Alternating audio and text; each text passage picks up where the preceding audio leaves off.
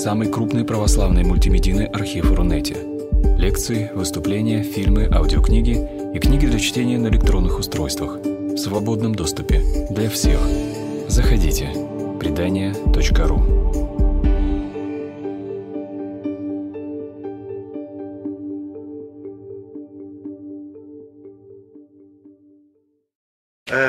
Судя по тому, что вы сегодня так, э, так многочисленны, вас много, э, тема Иуды, она никого не оставляет равнодушным.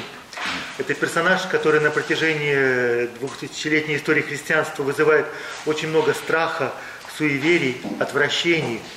Э, Данте его помещает на самое дно ада, куда даже страшно взглянуть. И само это имя стало нарицательным. Не просто нарицательным, но это какой-то синоним проклятия, потому что когда нужно кого-то заклеймить окончательно, демонизировать, осудить, э, э, к этому имени прибегают не только христиане, но и коммунисты. В советское время было очень модно рассуждать, вот что нельзя простить, все можно, но вот есть Иуда. Это как бы последнее проклятие не только для верующих людей, но для коммунистов и вообще для многих людей.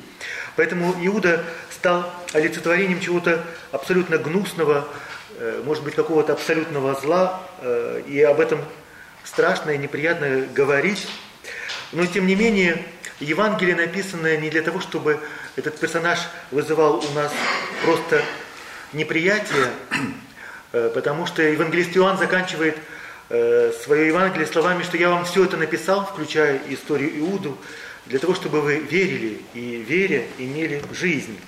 Вот. И поэтому на Иуду тоже нужно взглянуть глазами Иоанна и других евангелистов, которые его э, не то чтобы осуждают, но они очень сурово оценивают и смотрят на то, что он совершает, по крайней мере, они его историю нам преподносят с определенным замыслом, авторским замыслом. И э, если кого-то смущает постановка вопросов в сегодняшней лекции, мистер Иуда, то действительно ответ будет э, очень простым, заранее будет понятно, что тот Иуда, который предстает со страниц Евангелия, это не совсем тот исторический персонаж, которого Иоанн или другие апостолы знали в жизни, поскольку это не столько личность, сколько фигура, именно некая функция. Он появляется в Евангелии для того, чтобы исполнить определенную роль. И, а наша мысль чаще всего идет по линии того, что это какой-то реальный персонаж, который олицетворяет наши недостатки, наши представления о нем, и отсюда появляется масса недоразумений. Вот, поэтому э, мне хотелось бы отметить вначале несколько странных вещей, которые я вижу в образе Иуды и вот в той фигуре, которую нам представляют евангелисты, прежде всего Иоанн. Э, во-первых, нужен ли Иуда? Потому что э, парадокс Иуды в том, что Э, допустим, это человек, который по каким-то своим причинам предает Христа. И дальше можно порассуждать, либо это сребролюбие, либо это политические соображения, либо это просто слепая человеческая ненависть, как бывает среди близких людей. Какой бы ни была причина и мотив предательства Иуда, это одна тема. Но, что бы там ни было, все это он совершает, и вдруг оказывается, что в действительности он исполняет Писание – но исполнить Писание, то есть исполнить волю Божию и замысел Божий, это не так уж и плохо, это не так уж и глупо и ужасно. То есть весь этот ужас вписывается в какую-то другую перспективу, которая у нас вызывает недоумение. Если мы читаем внимательно, а не останавливаемся только на степени, на этапе простой демонизации всего. И дальше начинается э, один парадокс более странный, чем другой. Во-первых, Иуда не нужен, если это просто мелодрама, Христа могли схватить просто так – и мог предать любой другой человек, но избирается именно Иуда для этой роли. Э, тема, что он вор. Проблема не в том, что он вор, проблема в том, что он действительно держит деньги. И в Евангелии э, есть для Иоанна это принципиальная тема. Это человек, который измеряет мир и отношения в, в координатах рынка. Он прекрасно знает, что все продается и все покупается – и поэтому эпизод, когда он в Вифании э, на вскидку называет цену, сколько бы стоило это мира, которое можно было бы продать, и на что бы потратить деньги, это говорит человек очень трезвый, с очень специфическим взглядом на мир, который у многих из наших современников вызвал бы только, может быть, восхищение. Это человек, который точно знает, за что можно купить и за что можно продать. И поэтому У евангелистов э, все цифры – это не просто какие-то количества, это всегда качество. Цена 30 серебряников – это в 10 раз меньше, чем то мира, на ко- за которое э, можно было бы продать э, то, на, э, на, чем помазали Иисуса в Вифании. Значит, проблема не в том, что он вор. Проблема в том, что он из области торговли и мира, где все покупается и продается, это принципиально другой мир, потому что Бог приходит из мира, где существует благодать, где есть некие реальности, которые не подлежат продаже. Их невозможно ни купить, ни продать, их можно только получить как дар, причем дар незаслуженный. И может быть самый э, странный и чудовищный парадокс, что все э, фигуры в Евангелии от Иоанна это какие-то функции. Каждая из них играет какую-то особую роль, с которой мы его идентифицируем. В частности, сам Иоанн – это любимый ученик, и мы понимаем, что идеальный ученик – это Иоанн. Э, есть близнец, и это Фома. Брат-близнец, настолько близкий, что думали, что они родные братья. Есть Мария Магдалина, которая э, преданная ученица и спутница. И, наконец, Иуда. Кто Иуда? Это единственный апостол, к которому Христос обращается со словом «друг». И это очень странно может показаться. В эпизоде, когда Петр исповедует Христа Сыном Божьим, а потом происходит э, продолжение диалога, в котором Петр начинает перечить, Христос ему говорит «сатана», «отойди от меня, сатана». То есть к Петру обращается со словом «сатана», к Иуде обращается друг. Не целованием ли ты предаешь Сына Человеческого, и Христос в ночи себя позволяет поцеловать и приблизиться, как при, позволяет приблизиться к другу. И это и становится развязкой, кульминацией всей этой драмы. И поэтому э, образ Иуды как друга, потому что Христа не мог предать просто какой-то бродяга, проходимец, мошенник, но должен был предать какой-то значимый персонаж, может быть, великий апостол. Я никак не оправдываю Иуду, я просто хочу Э, сказать о том, что это нетривиальная и очень парадоксальная и богатая личность, образ, который заслуживает размышления. Я бы, может быть, передал вам Ну, хорошо. Я, может быть, с вашего позволения, стоя все-таки по привычке. Э, да, я бы тогда продолжил то, что сказал отец Дмитрий. Ведь э, Э, действительно, как-то, ну, на первый взгляд, только может показаться странным, наверное, что столько в мире было палачей, чудовищ, мучителей, эм, совершенно утративших человеческий облик. Но мы все-таки считаем и продолжаем считать самым, собственно, страшным преступником именно Иуду – Почему же? Тут очень важно расставить все точки над «и». Да? Если, либо мы будем считать, что главный предатель и вообще предатель с большой буквы – это Иуда, постараемся понять почему, либо мы можем снизойти к его слабости, к стечению обстоятельств, каким-то еще загадочным моментам, э, и тогда мы можем любых этих палачей, кем бы они ни были, фашистами, тюремщиками, Э, лицами, потерявшими человеческий облик. Но если ты потерял человеческий облик, то ты приблизился, собственно говоря, к нечеловеческому облику, стихии, допустим. Э, вот чума. Казалось бы, враг номер один. Но что-то мешает нам обвинять чуму. Э, а смерть? Войну-то мы еще обвиняем, а ведь во всех наших жизнях в том, что они пресеклись, виновата смерть. Но мы как-то не очень ее проклинаем и обвиняем. То есть, в действительности, там, где мы могли бы приблизиться к стихии, к некоторой э, внечеловеческой, э, трансперсональной и внеперсональной точке, там как бы по большому счету состава преступления нет в таком абсолютно очевидном и предельном смысле, как, каков каковым он предстает э, положении Иуды. И даже мы понимаем, что и, и основной вопрос философии не в том, может быть, что первично, материи или сознания, и не, э, это не вопрос о самоубийстве, как думал Камю, а все-таки вопрос о предательстве. Потому что э, именно в этом как бы предельно таком человеческом случае, где, э, где не по слабости своей, а в абсолютном сознании совершается осознанное предательство самого дорогого, самого некой надежды, спасения.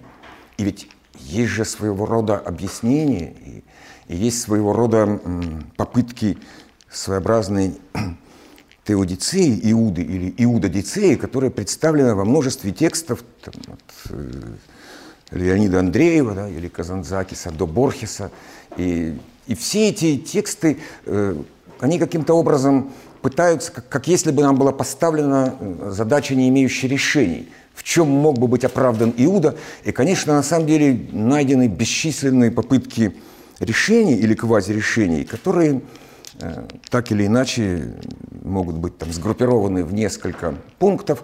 Но, ну, например, в том, что ну, ну, должен же был бы взять на себя кто-то эту миссию. Да? Ну, как иначе осуществилось бы торжество Господа? Э, Борхес в одной из своих новелл, э, он, там он э, говорит о том, что Вполне возможно прочтение Божьего замысла таким образом, что второе пришествие состоится тогда, когда будут исчерпаны все грехи, все грехи мира. И поэтому те, кто хотел бы ускорить пришествие, должны приложить усилия и согрешить то, что, то есть соверш, совершить тот грех, который еще не совершен. И только тогда, когда исполнится весь континуум зла, тогда и явится э, Спаситель. Но самый страшный грех, от которого все остальные избавлены, уже совершен, и хотя бы за это, предполагается, можно быть благодарным Иуде, что он, по крайней мере, избавил нас от предательства учителя, от предательства самого близкого друга. Э, и ведь, опять-таки, э, предательство, предательство рознь. Мы знаем доносчиков, мы знаем людей, которые э, страха ради иудейска или просто по нетвердости своей, по коростолюбию, по другим мотивам, э, за которыми они сами не, не всегда отвечают. Но Иуда э, был и вправду одним из тех немногих, кто не просто удостоился дружбы Иисуса, Э, разделял с ним странствия. Он принадлежал к тем, кто знал, кто такой Иисус, что он для мира, и тем не менее предал. Зная все это. Э, и вот мне кажется, что, быть может, э, самый такой точный ход, мы попробуем его немножко проследить, предлагает Ницше в Заратустре, где есть такая главка, называемая самый безобразный человек, ну это в переводе Антоновского, с таким же успехом это. Можно перевести как последний подонок и чудовище, неважно. И,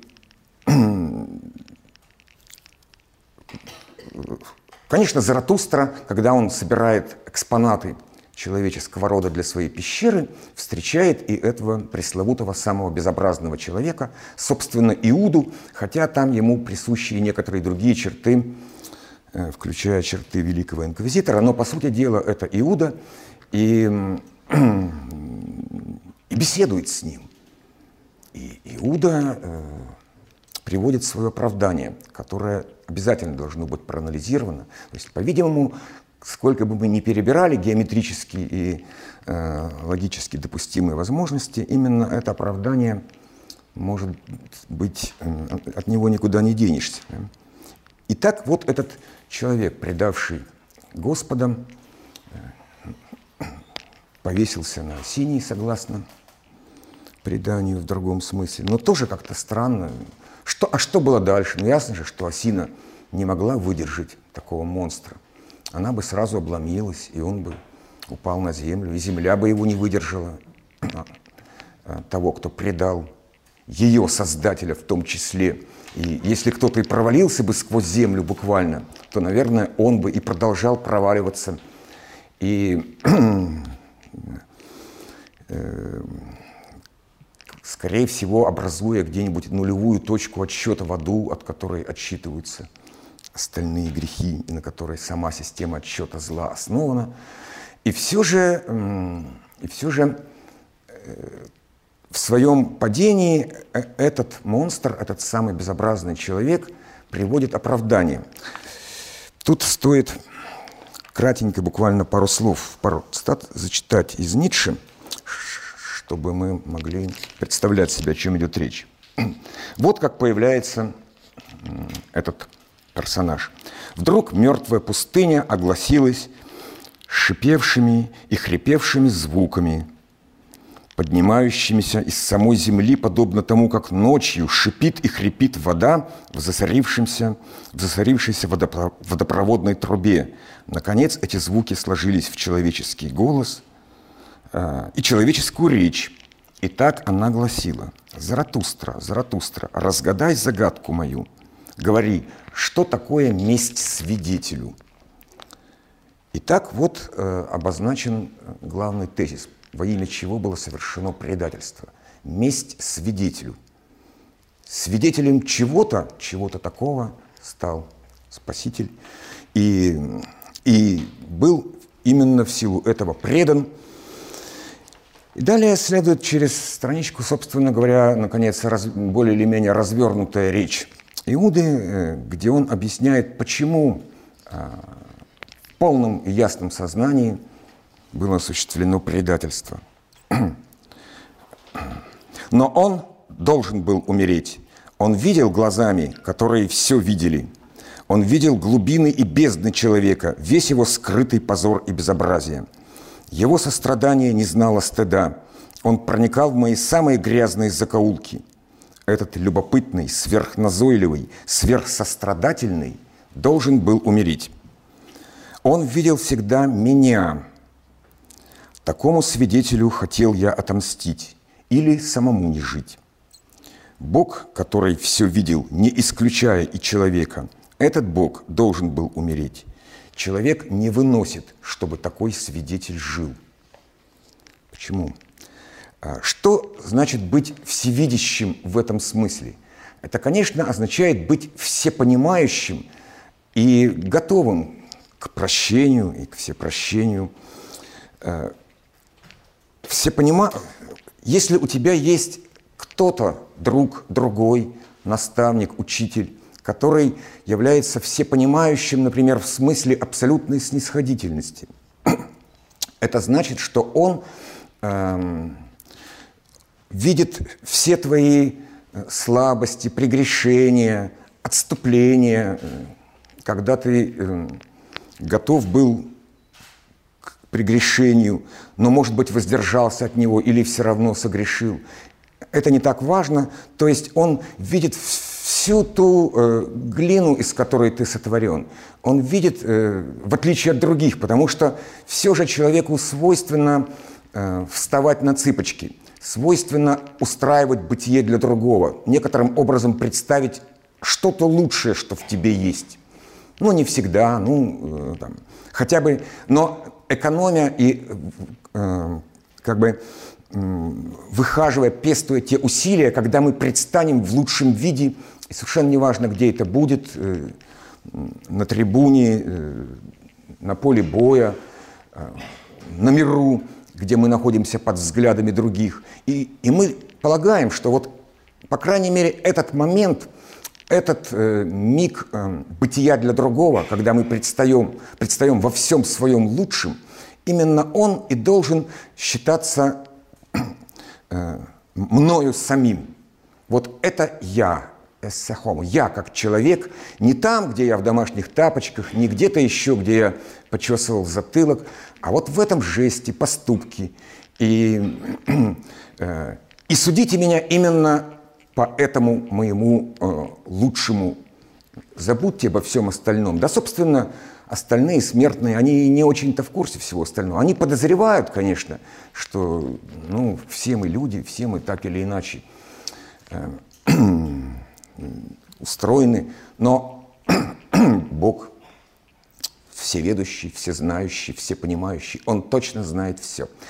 Его точно не обманешь, потому он как бы, сколько бы ты ни пыжился, сколько бы ты ни надувал щеки, сколько бы ты ни, э, не пытался удержаться в этой мимолетной проекции, в этой картинке, он все равно улыбнется, не осудит тебя, он все понимает. Господь и намерение целует, но обмануть можно кого угодно. Да, на самом деле, да, говорят, себя не обманешь. Ерунда. Искусство самообмана – это высшее, высший пилотаж человеческого присутствия, и мы достигли в нем немалых успехов. А вот его точно не обманешь. Но он тебя за это не осуждает. С одной стороны. С другой стороны, э, ведь э, твои попытки забыть то, что было, те прегрешения, которые ты уже совершил, попытки не просто встать на цыпочки, а взобраться на пьедестал, вообразить себя безгрешным, великим, точно так же будут оценены как гордыня, некое, то, что достойно величайшего суждения. И в результате получается очень странная вилка. С одной стороны, предельное снисхождение ко всем слабостям, а, а с другой стороны, столь же очевидное презрение ко всяким видам гордыни, э, что, собственно, видимо, и было испытано Иудой. Наверное, он же долго падал в эту бездну, пока обратным образом вернулся через шипение земли и придумал только один единственный аргумент, другого оправдания быть не может. Смерть свидетелю. Если есть такой свидетель, который таким видел меня, таким видел человека, то ясно, что я все равно не смогу подняться эм, выше того, чем и кем я являюсь. И поэтому, э, собственно, получается, что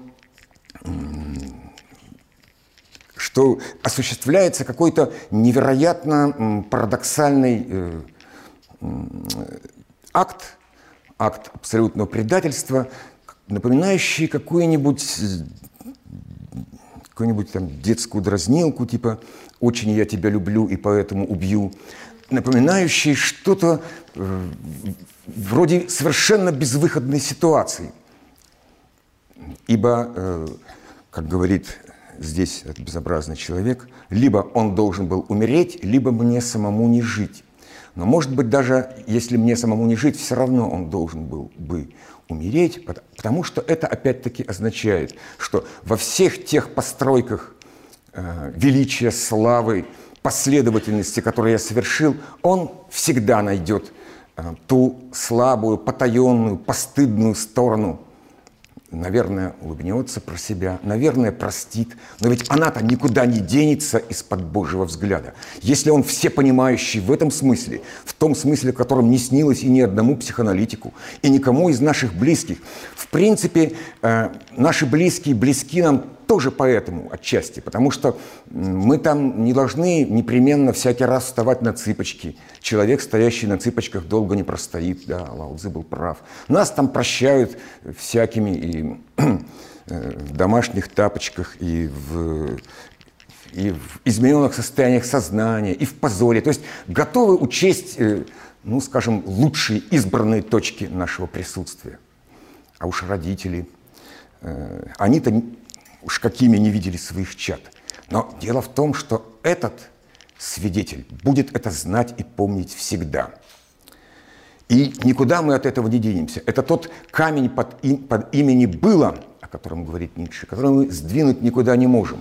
И стало быть, в какой-то момент получается, что эм, необходимо сбросить вот это иго всепонимания – со стороны другого. Быть может, если его не окажется, этого свидетеля, то сокроются и э, исчезнут мои слабости, мои мелкие предательства. Может быть, все эти мелкие предательства можно искупить одним крупным, великим предательством. И тогда та проекция собственного идеального образа «я», э, ну, если не для меня самого, то, может, для других – станет возможной, если не будет абсолютного свидетеля. Понятно, что как это выглядит да, со стороны... То есть, э, с одной стороны, это вся та же тема сострадания, о которой постоянно сообщает нам Ницше. Ибо сострадание, с одной стороны, э, не, не безнаказанно для того, кто сострадает, поскольку мы в этот момент отождествляемся с любым, и, может быть, э, с любым из нищих, последних, сирых, убогих, может быть, не безнаказанно для себя, но превозмогая это. А с другой стороны, э, и сострадаемый, э, поскольку его бытие как сострадаемого признается, то есть как того, кого жалеют,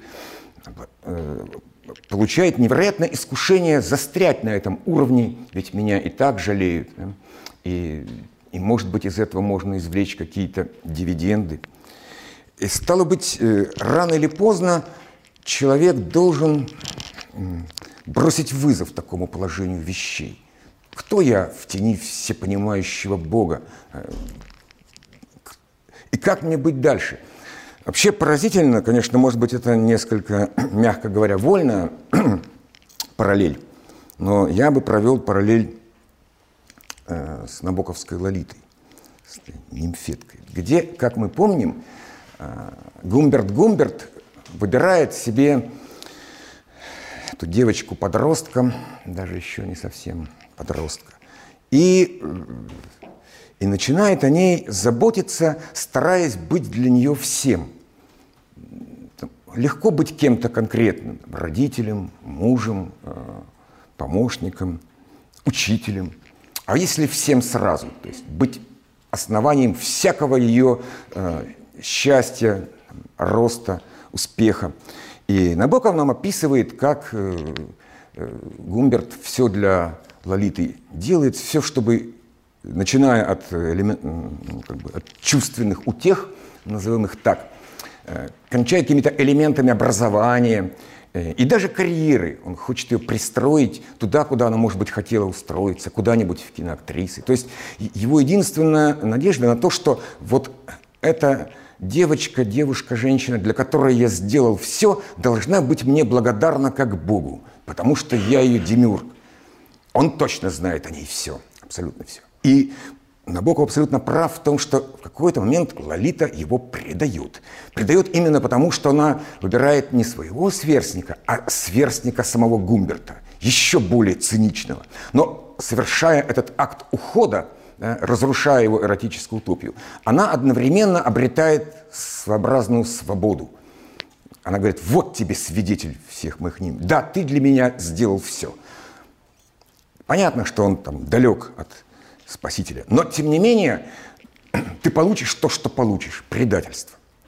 Возможно, каким-то странным образом мы могли бы эти параллели между Иудой и Лолитой, э, ну, по крайней мере, не отбрасывать сразу, а осознать, осознать в том плане, что э, такое уж существо человек. И если дана ему э, свобода, неустранимая свобода, а иначе зачем этот человек создателю, то рано или поздно мы как раз и столкнемся между вот э, этой великой дилеммой, э, между тем, что, э, что наша истинная любовь требует, чтобы полюбили нас такими, какими мы есть, всякими, и с изнаночной стороны. А с другой стороны, мы хотим, чтобы все эти моменты мы могли бы отбросить. Просто могли бы удалить и сказать, а давайте теперь не будем об этом, не будем о плохом, а, а будем только о том лучшем, что есть, что есть во мне, в тебе. Оставим лучшее, а прочее забудем. Но если перед тобой всезнающий, всепонимающий и всепомнящий, этот номер не пройдет. И, соответственно, э, такая максимально продуманная мотивация, вообще говоря, по большому счету, единственно возможная, и, э, и объясняет этот акт предательства, акт величайшего вероломства, э, наверное, лишь в небольших там незначительных вариациях, встречающиеся и у героев Достоевского, и, собственно, у самого Ницше. Но, но с другой стороны, ведь э,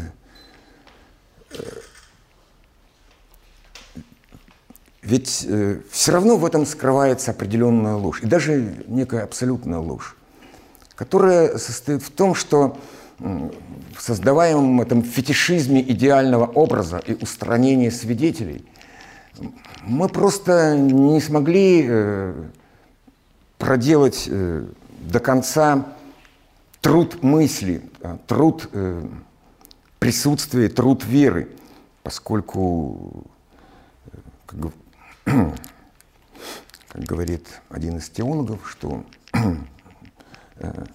предпоследняя истина почти целиком, почти во всем похожа на последнюю, но отличается только одним обратным знаком. А все детали чрезвычайно похожи. То есть, если бы можно было бы совершить еще одно движение, например, и обратить внимание на то, что, а может быть, и не предписывают тебе всякого, непременности всякого было, этой долгой репрессивной памяти – Э, вот Заратустра много раз говорит, что я бы отвергнул сострадание, которое унижает человека, и противопоставил бы состраданию созидание.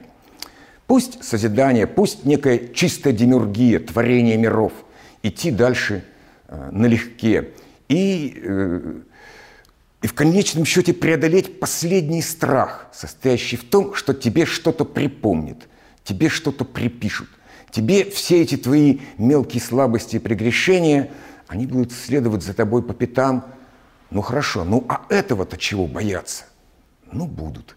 А ты все-таки э, преодолей и этот страх, и э, рискни на чистое созидание, примерно в том же смысле, в каком э, говорит Иисус, будьте как дети, не заботьтесь, как лилии полевые, о украшениях своих, отряхните пыль с ног ваших, будет день, будет пища. То есть, если вы же сами э, э, отряхнете весь этот э, отягощающий балласт прошлого, все эти проценты духа тяжести, и готовы будете к чистому созиданию с чистого листа, найдется тот, кто вас поддержит, быть может. И, возможно, именно так и получится стряхнуть ветхого Адама. То есть, э, преодолев это последнее искушение, которое Иуда не преодолел, но именно поэтому, э, собственно говоря, казус Иуды, как мы могли бы сказать, столь радикально важен.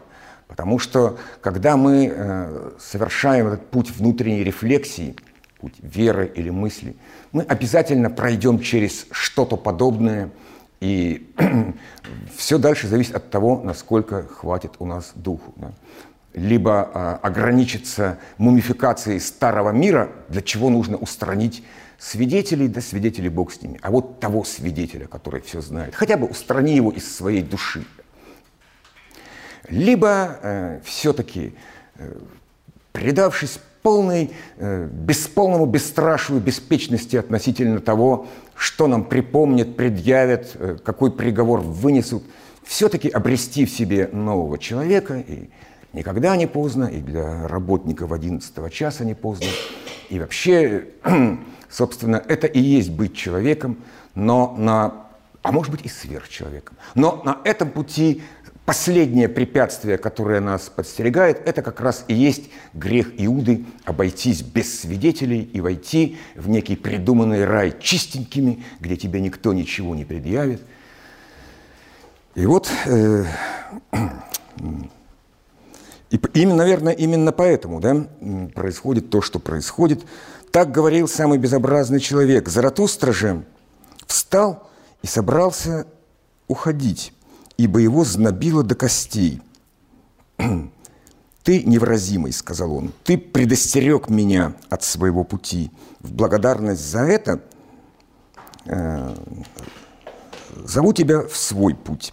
То есть он приглашает его в пещеру Заратустры – где есть все прочие экспонаты. И мы, понимая это, может быть, не столь буквально в плане неких архетипов, сверхпримеров, э, должны это интерпретировать как преодоление барьера Иуды, э, как не просто э, как того, видимо, настоящего препятствия, без которого мы никогда не вырвемся из-под власти духа тяжести, грехопадения, заброшенности, изгнанности из рая. Вот в чем принципиально значима эта фигура и это преступление мистера Иуды, как говорит отец Дмитрий. Спасибо.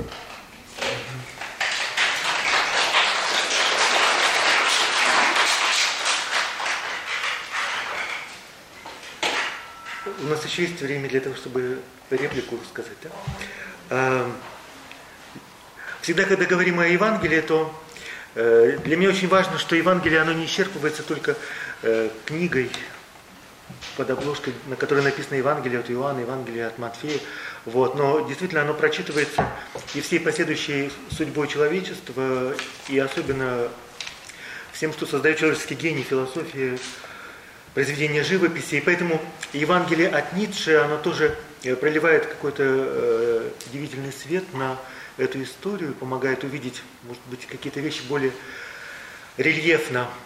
Э, то, что мне перекликается, и я нахожу подтверждение у Иоанна, э, его мысль идет в том же ключе о том, что э, возникает соблазн мистера Иуды своими, своей волей, своим, своей волей, своим желанием стряхнуть какую-то тяжесть.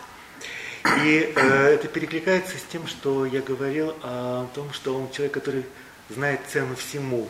И это совсем не тривиально, потому что когда у тебя есть власть и амбиции, и есть деньги реализовать, может быть, нечто сверхчеловеческое, по крайней мере, ресурсы какие-то, действительно возникает этот вопрос. И ответ Христа и ответ Евангелия на все Евангелия от Ницше и сверхчеловечества о том, что грех это не то, что человек может снять своими усилиями, своим, своим прыжком.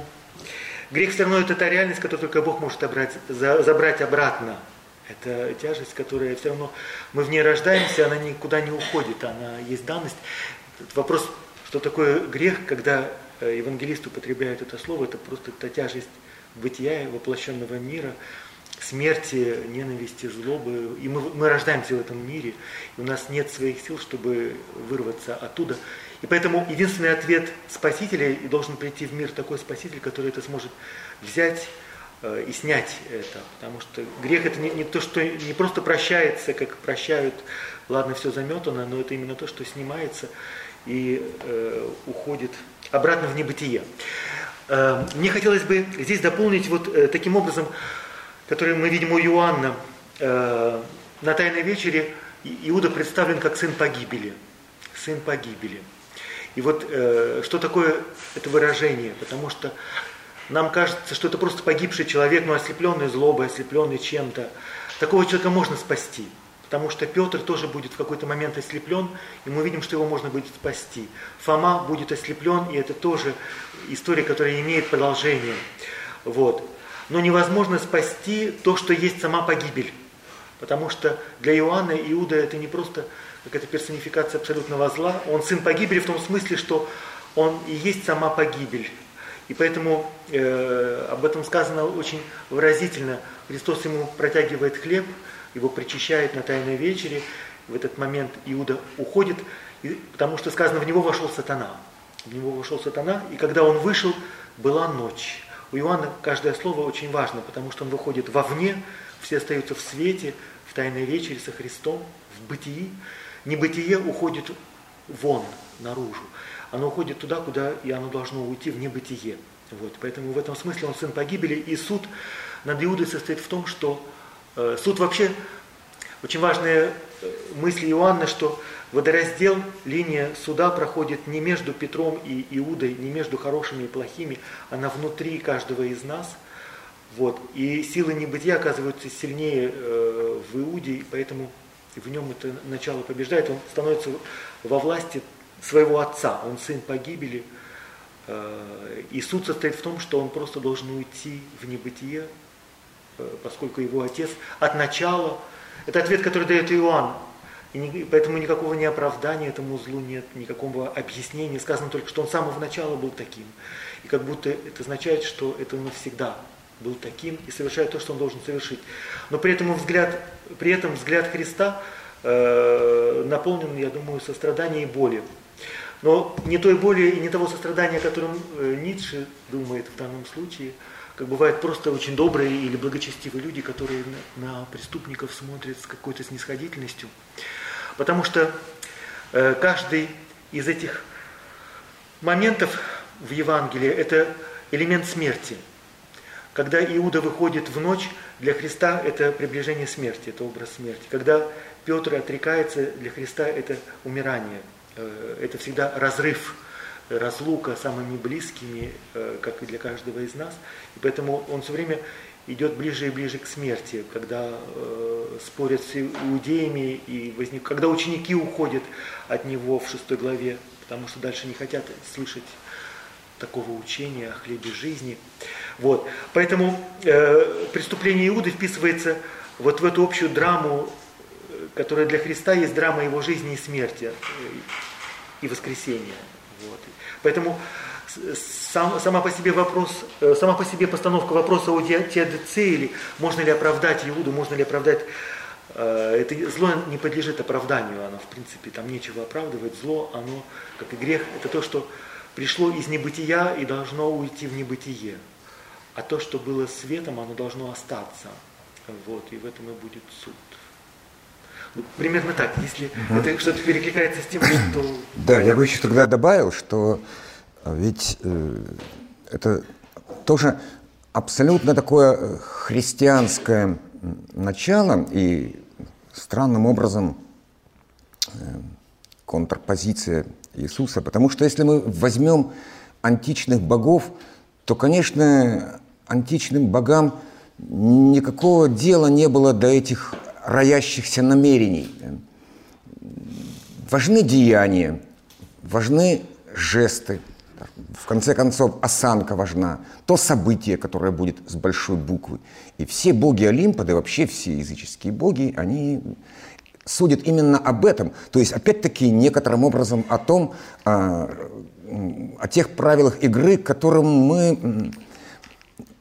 Это можно, можно начать правилами игры господина, но все-таки нас, нас судят не по тотальности нашего присутствия, не о том, сколько соблазнов мы сегодня преодолели, а сколько э, не смогли преодолеть. А о конкретных завершенных деяниях. Вот они э, либо наказуемы э, в той или иной форме, но даже наказание не препятствует героизму. В конце концов, послать персональную молнию – это тоже немало. Э, но но, как это правильно понимали уже первые отцы церкви, и Тертулиан, и тем более Августин, что вот э, это ощущение такое тотального проникновения в помыслы, в даже те искушения, которые мы отвергли. То есть во всю греховность греховной человеческой природы. И ведь э, Господь должен был устоять. Ну, то есть, э, если Он, как всеведущий, да, видит, что люди таковы, каковы они есть, каковы они в своей суетной повседневностью, почему же э, все-таки ради них нужно претерпеть крестные муки и смерть? И вот совершается это предательство. Мне кажется, надо иметь в виду, что э, больше, по большому счету, Иисусу ничто не повредило. Ну, смерть. Ведь она же не причинила ему вреда. Он воскрес и жив, и слово его не исчезло. А вот предательство несмываемо. Даже Иисус остался преданным, преданным Иудой. Он не остался умершим и мертвым но остался преданным. Это отчасти втор, как бы второе, второе такое яр, э, ярмо несмываемости, от которого никуда не деться. Ну и, конечно же, действительно э, легко, можно сказать, иметь дело с лучшим в человеке, за что он отвечает, или в худшем, за что он все равно ответит.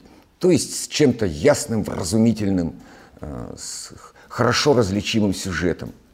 А со всеми этими страждущими, сирыми, убогими, причем в том, причем в том числе и с духовно сирыми и убогими. Как с ними иметь дело? Для этого э, София должна проникнуть на самую, до самой кромки материи. То есть э, там, где теряется свет, э, где э, не, не там, где легко происходит там, олицетворение, одухотворение, оживотворение – на самую кромку простой анимации. Может быть, там возможно удержать Слово Божье.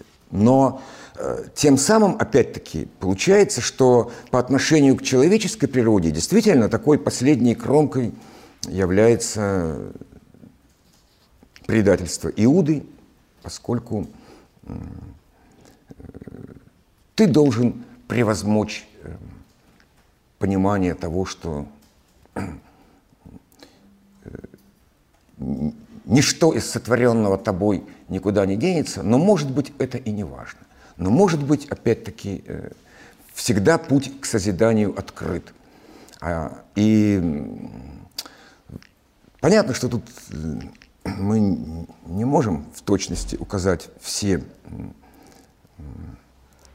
как бы метафизически выверенные причины и принципы, почему именно это преступление и именно это предательство является предательством с большой буквы. Но любое размышление непременно нас приводит к такого рода постановке вопроса или постановке проблемы. И, и действительно, э, и, и впредь будут предавать своих близких, предавать учителя, предавать того, кто тебе доверился – либо не предавать, либо превозбогать. Но если мы... Э, но сама такая возможность, безусловно, является последним негативным основанием свободы. То есть возможностью быть автономным, самодостаточным, выбирать гибель или спасение. Если бы мы как бы представили себе слегка преобразованный мир, где хотя бы этот грех, грех предательства учителя и того, кто тебе открыл истину и дал возможное спасение. Если бы мы исключили эту возможность, мы наверняка, э, опять-таки, ограничили бы э, свободу, ограничили бы глубины той непросветляемой материи, до которой все же может дойти Слово Божье и его деяния. И вот и Иуда и возможность э, справиться со своим собственным Иудой, она, эта ситуация предзадана человеку почти так же, как свобода воли.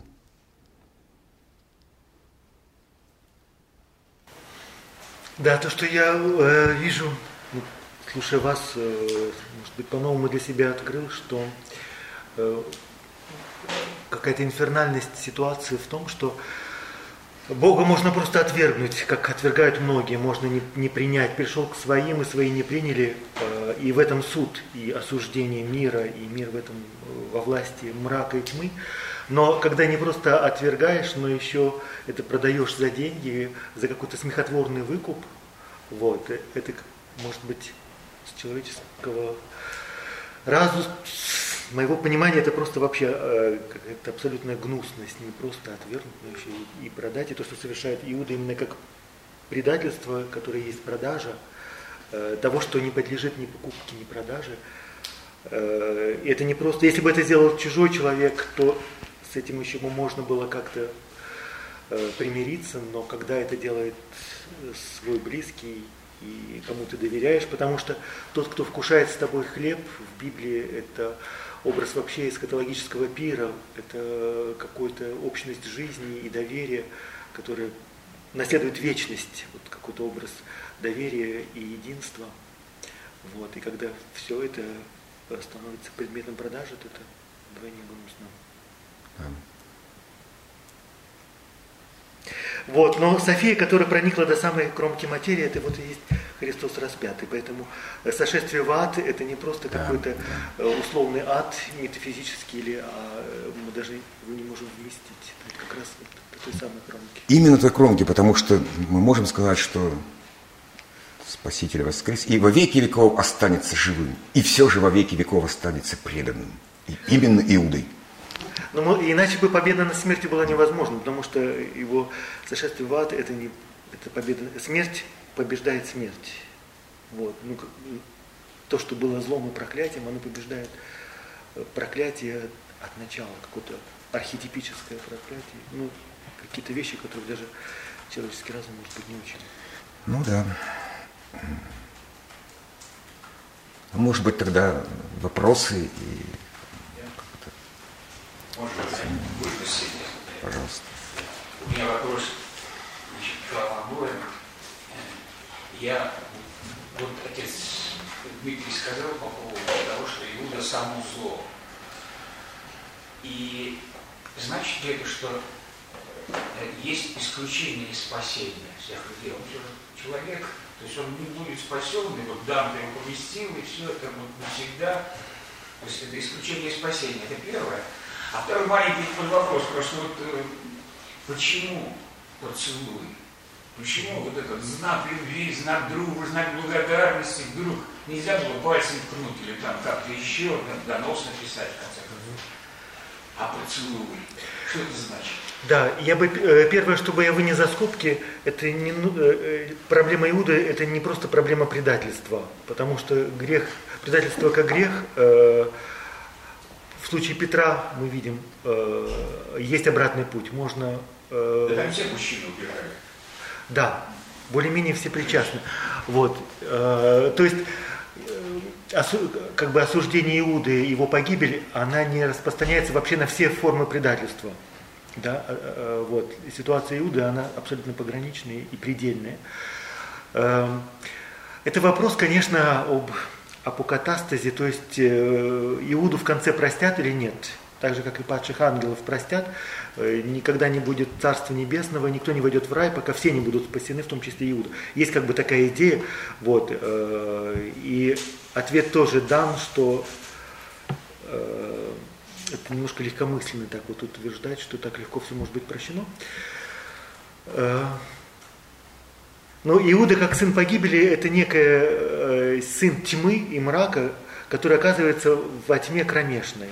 И нам кажется, а где же тогда Бог? А, э, Бог везде. И даже эта кромешная тьма, она внутри Бога. Но этого мы себе представить не можем, потому что мы, мы себе представляем Бога, поскольку мы сами ограничены, мы тоже его представляем ограниченным. Это не означает, что внутри Бога есть зло, а это означает, что Бог больше зла и беспредельнее. Вот. Но это не дает никакого положительного ответа относительно того, будет спасен Иуда или будет ли он прощен. Э, если бы он раскаялся, э, конечно, есть замечательный ход мысли, что э, Иуда, как и Петр, проходит через предательство. Только Иуда перепутал дерево. Он повесился на осине, а ему нужно было повиснуть на шее Христа знак раскаяния. И может быть поцелуй и означает, что Христос до конца, э, может быть это как последний звон колокола, друг э, делает то, ради чего ты пришел сейчас, но он при этом дает ему целование как некую возможность э, провернуть это дело до конца и раскаяться. Но Иуда по этому пути не пошел, поскольку это означает, что в нем изначально был мрак. И он оказался в ночи там, откуда он пришел.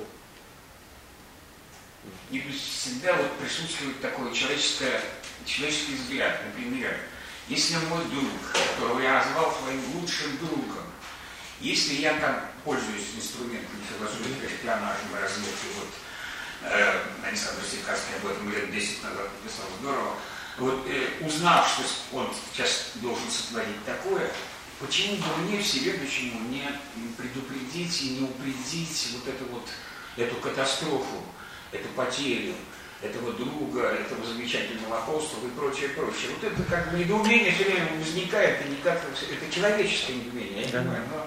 Кстати, моя позиция, как я отношусь к друзьям, которые меня предали, я отношусь к ним как к друзьям. При том, что для меня тема их закрыта, но друг это тот, кто не судит. Если я был другом, то я их не сужу. Они уходят во мрак, это вообще я не берусь судить. Я не знаю, готов ли я принять обратно. Но вообще этот ход мысли очень опасный. И я всегда и сам себя предостерегаю от э, склонности демонизировать людей. Потому что никакой друг, даже самый коварный и отвратительный, не соизмерим с Иудой. И напрямую переносить то, как я бы повел себя с Иудой на любого человека, который рядом со мной, по крайней мере, не нужно торопиться с этим. Демонизировать ближних, это то, с чем нужно быть очень осторожным. Но мне кажется, что и э, наше, так сказать, понимание других человеческих слабостей принципиально ограничено по сравнению со всепонимающим. Э, и вот, э, например, суровость в осуждении гордыни – это, собственно говоря, должен делать таким суровым в отношении осуждения гордыни, в принципе, должен быть каждый священнослужитель наставник. И есть таковым. Здесь нет никакого, никакого, собственно, ничего удивительного, что э, служители Иисуса и по сей день более суровый, чем сам Иисус. А вот противоположная возможность, мне она все время представляется некой ересью всепрощенчества. Мы, люди, не можем прощать все. Только э, он. Осуждать, да, но, но вот это всепрощенчество, которое для нас всепрощенчество, а для, не, для того, кто все понимает, это, это что?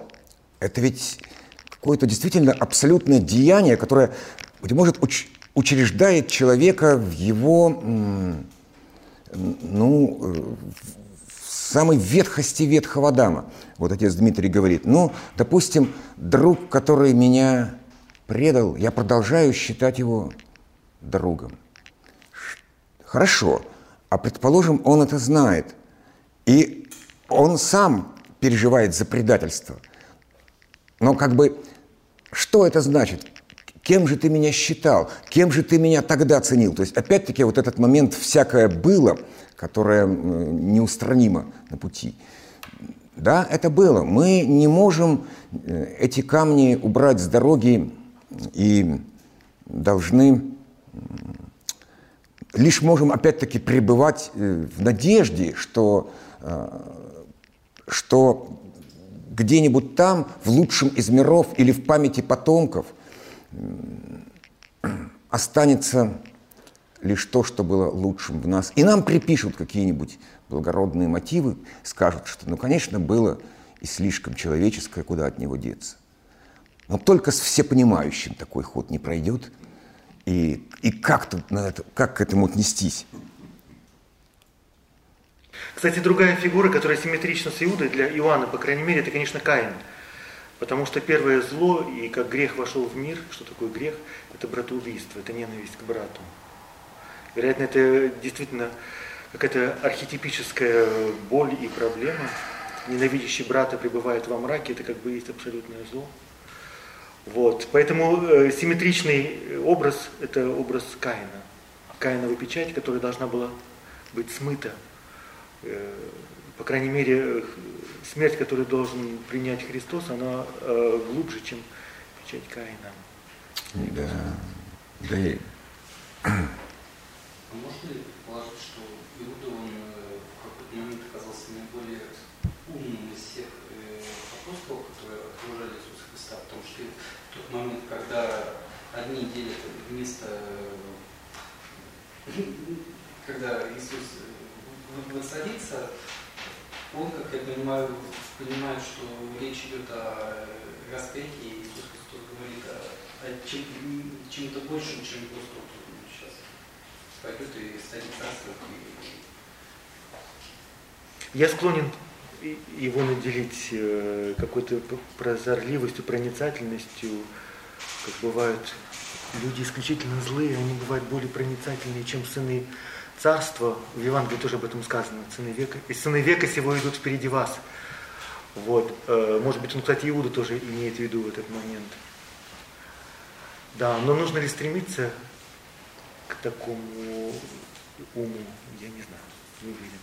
Вот еще вопрос, вы говорите, ну это тоже распространенный такой вопрос, много раз уже, конечно, об этом говорилось, но все-таки в контексте, вот, да, вот э, он сулует его, да, то есть вы даете как бы шанс, ну, вкладываете в него, что он дает шанс, да? Ну хорошо, вот если этот шанс осуществился, он бы не предал. Так опомнился и вот не предал. Что дальше? Так фантазирует. Нет, если э, речь идет о том, что Э, чтобы Христа схватили, его бы все равно схватили. Потому что цена была назначена, и было не 30 серебряников, наверняка была другая цена назначена. И желающих было много, и ситуаций было много, потому что он все время в храме, он среди людей. Схватить его ничего не стоит. Вот. Хорошо, это был как бы друг, да, да. Сауль. То есть как да. бы вот, может быть, там, типа, опомнишься. Ну, было такое, да? А смысл-то он уже с... Э, Или нет? Но видите, поэтому Евангелие написано не просто как мелодрама, где мы можем завтра переписать конец или домыслить. Вот. А, оно написано как некое пророчество. И все, что там говорится, в том числе и эта сцена предательства, э, как и в другие страницы Евангелия, это всегда сбудется пророчество, потому что именно так с Мессией и должны были поступить, и поэтому вы должны узнать в нем Мессию. Это не просто персонаж, которого автор на свое усмотрение Э, отводит от опасности или наоборот ее подвергает. Вот, а исполнение прочит. Мне вот почему-то, я тоже все время задавал себе этот вопрос, почему же поцелуй? И у меня вот еще как-то давным-давно возникла, ну, сразу скажу, совершенно нелепая параллель с ковбойским анекдотом, где там, Билл пытался объяснить Джону, кто спас ему жизнь среди там мчащихся всадников – но они все так были похожи, все в шляпах. Никак не удалось показать, кто же это. И тогда он выхватывает пистолет, стреляет и говорит, вот тот, кто упал, тот вчера и спас мне жизнь. А Иуда говорит, вот тот, кого я поцелую, того я и предаю. Как бы по степени, ну, с одной стороны, вроде бы нелепости анекдотической, а дальше идет степень полной чудовищности. Не просто предаю. Да и Бог с ними, с этими серебряниками. Мы не знаем их судьбу. А вот э, поцелую и именно все же, все же таки придаю. До конца все равно непонятные глубинные смыслы, да, коннотации этой фигуры. Я думаю, что грех Иуды в этом смысле предельно абсолютный, он больше, чем Каинова печать, потому что все-таки в каком-то смысле Господь же отверг, не презрел жертву Каина, а презрел жертву Авеля. Там хоть какое-то основание обидеться было. Иуда был в абсолютном доверии у Иисуса, знал, что это Господь, что это сам, и все-таки предал, причем еще и поцелуем.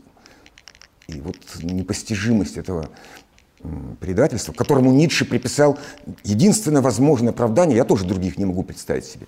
То есть это именно вот убийство свидетеля, и невозможно представить себе, чтобы такой свидетель жил, иначе и нет человека с его свободой, если во мне все понимают, во мне все прощают, и все равно какой я – в своих вершинах он, всевидящий, понимает, что из глины я вышел, в глину вернусь. И в своих самых э, последних мелочах он всякий раз готов даровать прещение, и к тому же еще и намерение целует. То есть вот этот-то протест же должен быть каким-то образом высказан. И это не снимает вины преступника и именно не снимает понятие преступления. Потому что мы, если мы представим себе, что все совершенно бесчеловечное исчезнет, вот когда э, в, в смысле этих мучений, в смысле, когда мы, э, там, условно говоря, не обвиняем чуму и, и овладевшую человеком ярость, стихию мы не обвиняем, то после того, как все это исчезнет, возможность преступления Иуды все равно останется раз уж останется преданным и сам Иисус. И в этом еще отчасти, мне кажется, состоит вот суть этой печати. А вот вы знаете, вы вспоминали сегодня писателей разных, Борхесов, да, Андреева, Казанзакис, там еще много. Да, много. Нет, ну вот, например, я сейчас к вашим словам, наш писатель известный, я его люблю, Юрий Нагибин. Вот, и помню вот его срочно требуется человеческого опыта. Первый раз, как в студенческие годы я прочел. Так вот у него есть э, рассказ, который называется «Любимый э, ученик». И вот он там дальше, пошел дальше Андреева. И там Иуда у него, то есть он такой же, как мы, можно сказать, вот, из советской среды выросший человек, писатель умный, не последний. И он понял это так, что Иуда совершил то есть как некую жертву. Он принес себя в жертву, он стал как бы объектом зла, без которого вообще не было бы вообще всей этой ситуации, вот, которая случилась. И то есть вот таким способом он как бы вот остался в таком неведении, вот, и, вот этот его подвиг, ну, в кавычках, конечно, мы понимаем, вот, где здесь вот эта ошибка Нагибина? Я могу прокомментировать, здесь нет ошибки Нагибина, он заимствует идеи, которые высказывали задолго до него. Это просто витает в воздухе. Эм, в 70-е годы на севере Египта была обнаружена рукопись, которую расшифровали, и в начале 2000-х годов это была сенсация на первых страницах газет «Евангелие от Иуды». Да, уже само это сочетание кажется каким-то вызовом провокации. Э, кто-то написал Евангелие и подписал его Иуда. Вот. И э, этот текст был очень хорошо известен в древности, потом мы их, видимо, все уничтожили, но просто чудом он сохранился, его вот сейчас нашли. И этот текст был знаком Иринею Леонскому. По крайней мере, он о нем отзывается как что-то, что его шокирует и э, вызывает беспредельное возмущение. Хотя при этом Ириней Леонский достаточно спокойно и с какой-то снисходительностью относится к гностикам внутренне, но это его шокирует. Вот, и в частности, там как раз высказывается эта идея о том, что Христос говорит э, Иуд, что вот тебе выпала такая миссия, и ты должен на это пойти. И Иуда малодушествует, он не готов это совершить, но Христос его, значит, да. убеждает в этом. И дальше там говорит, ты совершишь вот это, ты останешься в истории, за это тебя будут проклинать христиане. Вот. Э, но он его как бы вдохновляет на это, потому что ты мне должен помочь избавиться от Э, плотской оболочки, иначе для меня единственный выход это от смерти, и без тебя я не избавлюсь. Вот. Но по этой линии идут всегда гностики, они поэтому э, пытаются оправдать или реабилитировать э, змея э, из первой книги Бытия, да, с первой главы Бытия, э, Каина, Ирода, что всегда зло это не то, что мы думаем, на самом деле зло, зло это Бог, Творец, вот это злое начало, а все это героические личности. Это ход мысли, которые уже есть у гностиков. И подмена, которую они совершают, она понятна, и всегда начинает что-то двоиться. Э, и тут ведь, с одной, с какой-то стороны, это некоторая встроенная, присущая разуму необходимая комбинаторика. То есть если какая-то какой-то из возможных миров может быть обозначен, эта мысль будет обязательно высказана. Если есть Церковь Божья, то непременно возникнет Церковь Сатаны, и она периодически возникает, и, э, и обязательно появится другая версия гибели Александра Матросова и так далее. То есть, казалось бы, что все уже настолько очевидно, но это, может быть, не очень хорошо помню, но, по-моему, была такая идея после революции – реабилитировать Иуду и вообще восстановить его доброе имя, вплоть до того, чтобы в одном из советских городов назвать площадь именем Иуды и так далее. Что-то подобное было, это можно установить точно. То есть, казалось бы, действительно весь компендиум возможных интерпретаций, интерпретаций составлен, идущий еще действительно от пресловутого Евангелия от Иуды. А все равно остается какое-то ну, неустранимый повод в очередной раз об этом задуматься. И, и вот этот, э, так же, как образ Спасителя беспрецедентный в духовной мысли мира, также и образ предателя. Ни одна другая духовная традиция не знает такого образа абсолютного предательства, как христианский образ Иуды.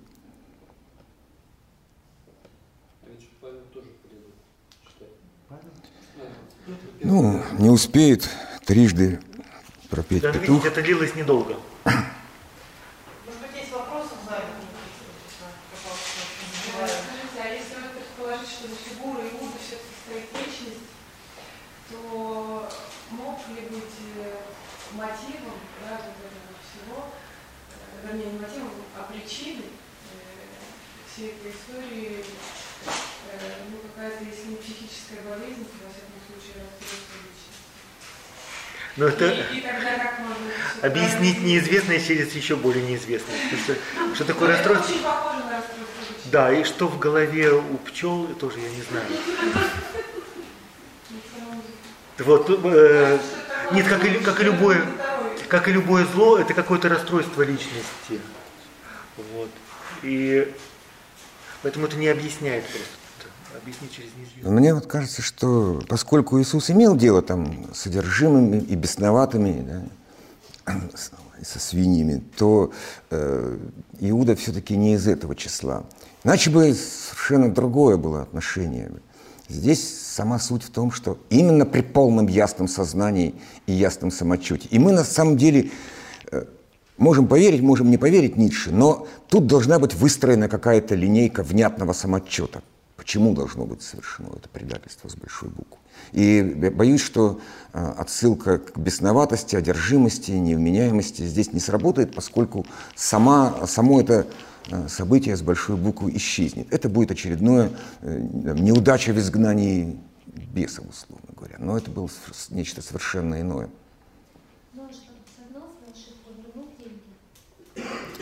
А Что показывает, что не деньги были причиной. Ну, не деньги были почему-то, ну, как бы человек наверное, опомнился в конце так концов, но он потом понял свою ошибку, но уже было поздно. Вот. Но опять же, это он решил для себя, что было поздно. Вероятно, были какие-то другие варианты событий. Но опять же, мы об этом можем гипотетически рассуждать, ставя себя на место Иуды. Но мы ну, это не так просто сделать. А вот вы говорите, что Иуда – это сын погибели, я воспринимала это всегда как фигуру речи. Потому что я не могу себе представить хоть какого-нибудь сына небожия, вот в принципе. То есть э, изначально он создан Богом, он стал апостолом, ему доверяли ящик э, с деньгами. Э, при всей проницательности Иисуса Христа, да, то есть э, деньги, так сказать, доверялись. Значит, э, если бы он был изначально сыном погибели с рождения, э, что мне вообще странно, потому что создал его все равно Бог, да, а зачем было делать его апостолом, давать ему дары, ну, как всем апостолам, они же все исцеляли, им всем были даны какие-то дары, оказано доверие, они были все избраны. Зачем было человек, который изначально ну, болен какой-то, в котором есть некая червоточина от рождения, зачем было избирать, приближать, делать другом, давать шанс. Э, Вот тут мне не все понятно, если честно. Вот. И еще про свободу выбора, если было уже изначально ясно, что он предаст, то есть меня предаст тот, кто приломит, кому я дам хлеб. То есть а, уже было ясно, что он предаст, о какой свободе его выбора и воли можно говорить. Вот. Для меня тут как-то все тоже очень много вопросов. Спасибо. Да, тут вопросы еще интереснее, потому что э, Иуда, как ему мо- может быть кажется, или читателю кажется, это его свободный выбор. Вот. Но в действительности сказано, он совершает, совершает этот жест, потому что в него вошел сатана. Э, то есть он во власти других сил чуждых, никакой свободы здесь нет. Вот. А на самом деле там еще э, не просто сатана вошел, а исполняется некая воля Бога. Да сбудется За что мы сказанное. его так жестко, и почему он тогда не заслуживает прощения, если он тут был пешкой, винтиком, но выполнял некую функцию космических сил, то есть он был винтом каким-то. Это остается вопросом, да. Действительно, он как пешка или как мячик в руках каких-то сил, э, сам то, как и, это, собственно, пока- показана механика зла, потому что любой суперчеловек, э, сверхчеловек, любой фюрер, он в конце концов оказывается игрушкой в руках сил, и ему очень мало что принадлежит. Парадоксы. Да, э, просто о том, что такое свобода, и, потому что для себя я определяю, что такое свобода. Свобода – это желать и стремиться к тому, что хочет для тебя Бог. Это не означает, что пасовать э, перед чьей-то волей, вот, а она всегда изнутри. А все остальные формы свободы, они очень призрачные. Но это, это я даю богословское определение, и понятно, что это не, не ницшанское. Еще, еще два слова. Если Да. Бог хотел а, претерпеть а, некую смерть изначально понимал, что храмовое тело будет разрушено, через три дня э, восстановлен, он хотел этой участи, ну не умом, а вот ну, понимал, что так надо, чтобы победить смерть, в конце концов, да? Э, э, сейчас форма сбилась. Ну, короче говоря, мы, мы, мы как бы осуждаем это зло, этот вид, да, э, но именно этот человек, вот этот злой, отвратительный и так далее, он помог этому плану божественному сбыться. И поэтому он хороший. А? И поэтому он хороший. Он не хороший, нет. но я... Нет, или он, или он герой. Мы на него повесили. Да. Нет, есть, э, во-первых, э, э есть э, такая подмена. Не, мы думаем, Евангелие это роман, и мы читаем его как роман, но это не роман, это некое пророчество. И поэтому нам кажется, что есть какая-то комбинация, как шахматная игра, где что-то разыгрывается, и поэтому мы можем так вот решить, какой ход можно было бы отыграть, и как будто Бог играет на стороне, вот. Но э, это точно не это. Вот, поэтому здесь мы ответа не найдем. Чтобы добавить э, в копилку вот этих вопросов, которые вызывают недоумение, это, конечно, а может быть Бог вообще вступил в какой-то сговор с сатаной. Это то, что озвучивают некоторые авторы. Вот, и тогда пролог книги Иова тоже здесь помогает э, поспекулировать в этом отношении. Но это означает, что Евангелие всегда глубже того, что западные мысли э, способны вместить, дать ответы, разыграть. Остается это тайна. Да, действительно, и такого рода вопросы ну, озвучивались вообще тысячекратно, и какого-то особо внятного ответа нет. Но меня вот всегда больше привлекал тот момент, что э, почему именно на расстоянии вытянутой руки или доступности поцелуя произошло самое страшное преступление. Почему не там среди э, римлян, среди гонителей, среди мучителей, среди каких-нибудь нильских крокодилов, а именно тот, э, те странники, которые преломляли, делили хлеб, один из них был Господь, они знали это. И вот один из них взял и предал. И как, буквально как в «Розе мира» у Даниила Андреева, то есть уже не у Леонида, а Даниила, там же тоже удивительно, все идет по нарастающей. Все, казалось бы, мир избавился от агрессивности. В конце концов, волки стали нюхать аромат цветов. И после этого начинается самое страшное. Последнее искушение все равно надо преодолеть. То есть этот как рубеж последнего искушения, когда мы, казалось бы, совсем уже справились, но не где-то там, не среди нильских крокодилов, а среди того, кого ты считаешь самым близким – вот тут-то оно и свершится. Может быть, это некая последняя гарантия свободы. Может быть, что-то еще. Но мне кажется, этот смысл один, один из самых важных и необходимых для понимания. А можно такой вопрос? Скажите, пожалуйста, как вы думаете, сам Иисус Христос, вот его предал, да? Давайте реально эту картину. Вот его предал Иуда. Его отношения – вот он же идет для нас примером, да, мы же должны быть такими, как Иисус Христос, его пример брать, учиться тому, каким он был. Он показывал самого себя. И вот его отношения, как вы думаете, я думаю, просто вот девочек понимает, как женщина, что желает. Вот нам очень интересно, сам Иисус, ведь он, он сама любовь, он всегда об этом говорил. Вот на тот момент, зная, что его предал Иуда, что он испытывал к нему? Что было?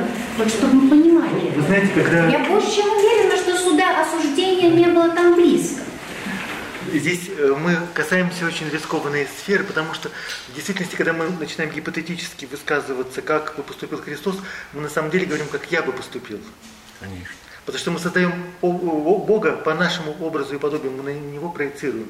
Вот, и поэтому вы получите ответы, но, скорее всего, это будут ответы э, про этих людей, которые отвечают на ваши вопросы. Поэтому я, я вам уже дал э, ключ и не, не дам своего ответа. Вот. Э, но мне очень симпатичен ответ, который дает отец Сергей Булгаков. Он в одной из проповедей, потому что всегда Великий Четверг, это, для меня это всегда э, очень необычный день, я всегда с интересом жду проповеди, потому что чаще всего это просто момент, когда проповедник выливает всю грязь на Иуду. И ни омовение ног, ни тайной вечери, ни будущего креста, ничего не интересует проповедников, интересует только вот Иуда, и что есть вот что-то такое, что простить нельзя. Люди как бы выплескивают свою собственную злобу. А отец Сергей Булгаков в этот день вдруг произносит такие странные слова, что Христос спустился, он вывел Адама, но первым его встретил Иуда там в аду. Вот. И что между ними произошло, э, одному Богу известно, но они встретились, и он был первым, кто его там встретил. Я Не- не мог же. честно скажу, знаете, что неприятно? Получается так, что Иуда, мы такие все белые, пушистые, хорошие, а Иуда непонятно кто. И вот вот что-то вот такое, это внутреннее, извините, пожалуйста. Да, да, да, да, да. Нет, и это замечательно, потому что э, это какая-то это какая-то форма зла, а зло это как мертвая точка для нашего зрения, слепая зона. Поэтому, конечно, мы выглядим белыми и пушистыми. Но он такой Потому что это такая- по-моему, Просто Да. такая тоже вот похоже, что Человек спрашивает, что, э, что это попытка раскаяния Иуды. И Иуда все-таки обман сатаной, потому что пытался раскаяться. И Ефимий, что он думает, что Господа побьют отпустят, когда узнал смерть, то отчаялся. То есть, вот, ну, как тут Да. э, тоже пишут такие же версии, вот как вот вы говорите, о том, что какие-то... Потом есть замечательная версия, которая в фильме Мария Магдалина э, от- обыграна. Вот. Там совсем другой Иуда. У него есть какая-то предыстория. У него, оказывается, была семья, которая погибла от римлян. И он действительно ждет всеобщего воскресения, потому что он хочет э, восстановиться со своей семьей, поэтому он ждет Мессию, который, будет, который воскресит всех. Это прошлогодний фильм. Да, да, да, да. И у него начинает двоиться, это он и не он. Э, Он играет, его, ну, ему нужно, его нужно подвести к этому, или там вообще какой-то другой сценарий. Вот. Там, э, этот образ дает очень много простора для вопросов. Так как нам относиться к людям? Бог говорит, любите, прощайте. Вы говорите, очень тяжело простить, непонятно. Нет, здесь очень много вопросов других по, по ходу. Что такое, что такое любить и что такое прощать? Как относиться к мужчинам? Прекрасный вопрос.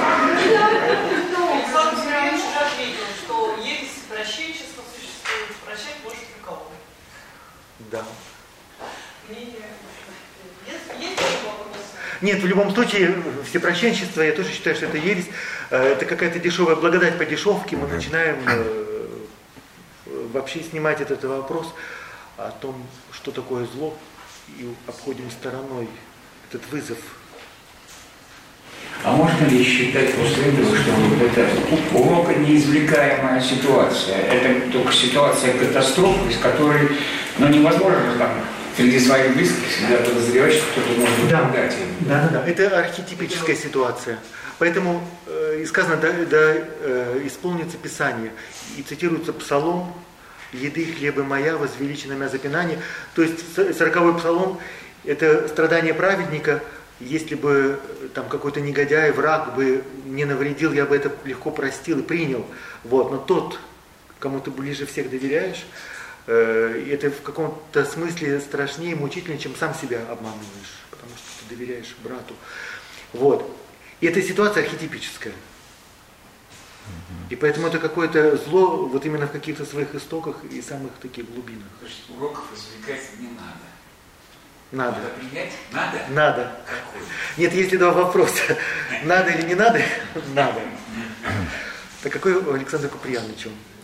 Я просто думаю, что, ну, когда люди друг перед другом, не знаю, оправдываются и пытаются объяснить свои не самые благовидные поступки, довольно часто используется такое выражение «войдите в мое положение» или «что бы ты сделал на моем месте». И вот, ну мы, собственно, пытаемся войти в положение Иуды, мы входим. Я думаю, что э, мы, смертные, здесь не можем простить. То есть как бы мы, откуда бы мы, мы не вошли в его положение, прощения нет. А вот если бы он вошел в его положение, Господь, может быть, и мог бы. Но это нам неведомо. Ни в то, ни в другое. Таким э, э, трансцендентным способом мы не можем войти в положение Иуды. И если что-то непрощаемо непростительно, то, так, то вот это. Иначе, соответственно, мы можем понять все. Э, и, а, это тот же, тот же, та же предельная версия м, различия добра и зла Витгенштейна. Помните, что добро отличается от зла не чем-то конкретным, а во что бы то ни стало. И когда здесь вот есть это такая возможность, мы же действительно не можем, наша способность к трансцендированию, к идентификации, она беспредельна. Мы себя можем с героем любого мультика отождествить, с любым литературным персонажем. Ничто этому не препятствует. И, конечно, мы можем войти в положение Иуды. Но предполагается, что мы, э, как бы туда не входили, сколько бы ни попадали в эту ловушку, должны понять, почему он не прощаем с человеческой точки зрения. А как это с точки зрения Бога, мы все равно понять не можем. Не просто не прощаем, а единственная возможная развязка – это самоубийство. Да. И здесь конец всем нашим идентификациям или безумия. Хотя в жизни мы часто оказываемся в ситуации, когда э, мы очень близки к предательству, и не понимаем, Еще кого мы предаем. Так же, как и к ситуации Каина, потому что ненавидит брата, это легко можно оказаться в этой ситуации. Вот еще вопрос есть, пожалуйста. Да, вопрос о самоубийстве Иуды. Насколько самоубийство предательство тут насколько у него была свобода после предательства не совершить самоубийство? То есть, просто мы о самоубийстве не так много говорили сегодня. И то есть, у меня какая-то такая мысль, что может быть вообще какие-то близкие вещи. То есть это, это в каком-то смысле вот в нем видим, что это очень похоже и отчасти одно и то же даже. Здесь есть два момента, которые я, я скажу, но это не будет ответом на ваш вопрос, э, сразу предупреждаю. Во-первых, о самоубийстве э, этой версии придерживается только Лука в книге Деяний. Вот. Э, для кого-то из апостолов он просто умер, его не стало. А кто-то вообще стороной обходит, что с ним случилось. То есть версия самоубийства а, это не абсолютно, и она, по крайней мере, не всех интересует. Вот. Э, проблема в том, что для апостолов Иуда остается все равно одним из двенадцати. То есть вот когда они собираются потом, их должно быть 12. Как бы вот отсутствие Иуда, оно воспринимается как некая проблема, и они сами не знают, что с этим делать. Пока не будет знак, что нужно избрать вместо него кого-то. Вот. Э, это смысл поцелуя, то, что все равно Иуда и после этого остается одним из двенадцати. Да, а самоубийство, как самоубийство, это уже выходит за рамки Евангелия. Но, но тут э, же, по-моему, сейчас э, я не помню точно, византийский автор. Короче, вопрос поднимался именно, э, мне тоже кажется, вопрос не совсем схоластическим. Что представляет самой, собой самоубийство в случае Иуды? То есть во всех остальных случаях это, безусловно, прегрешение, как бы мы его назвали, даже малодушие и прочее. А в отношении Иуды который является в этом смысле символом, синонимом зла. Это может быть даже не прегрешение. Это еще если, помимо того, что он предал Бога, он еще повесился и маму не слушался. То есть, в принципе, это уже э, будет очень близко к этому. И здесь тоже не совсем понятно, мог, мог ли этот Иуда что-то усугубить после того, как он э, удавился. Едва ли с другой стороны, это а с другой стороны, да. Единственное. Небытие, э, как стадо свиней бросается в бездну, в небытие. Вот, он сын погибели, в этом смысле э, просто все становится на круги своя, завершается цикл.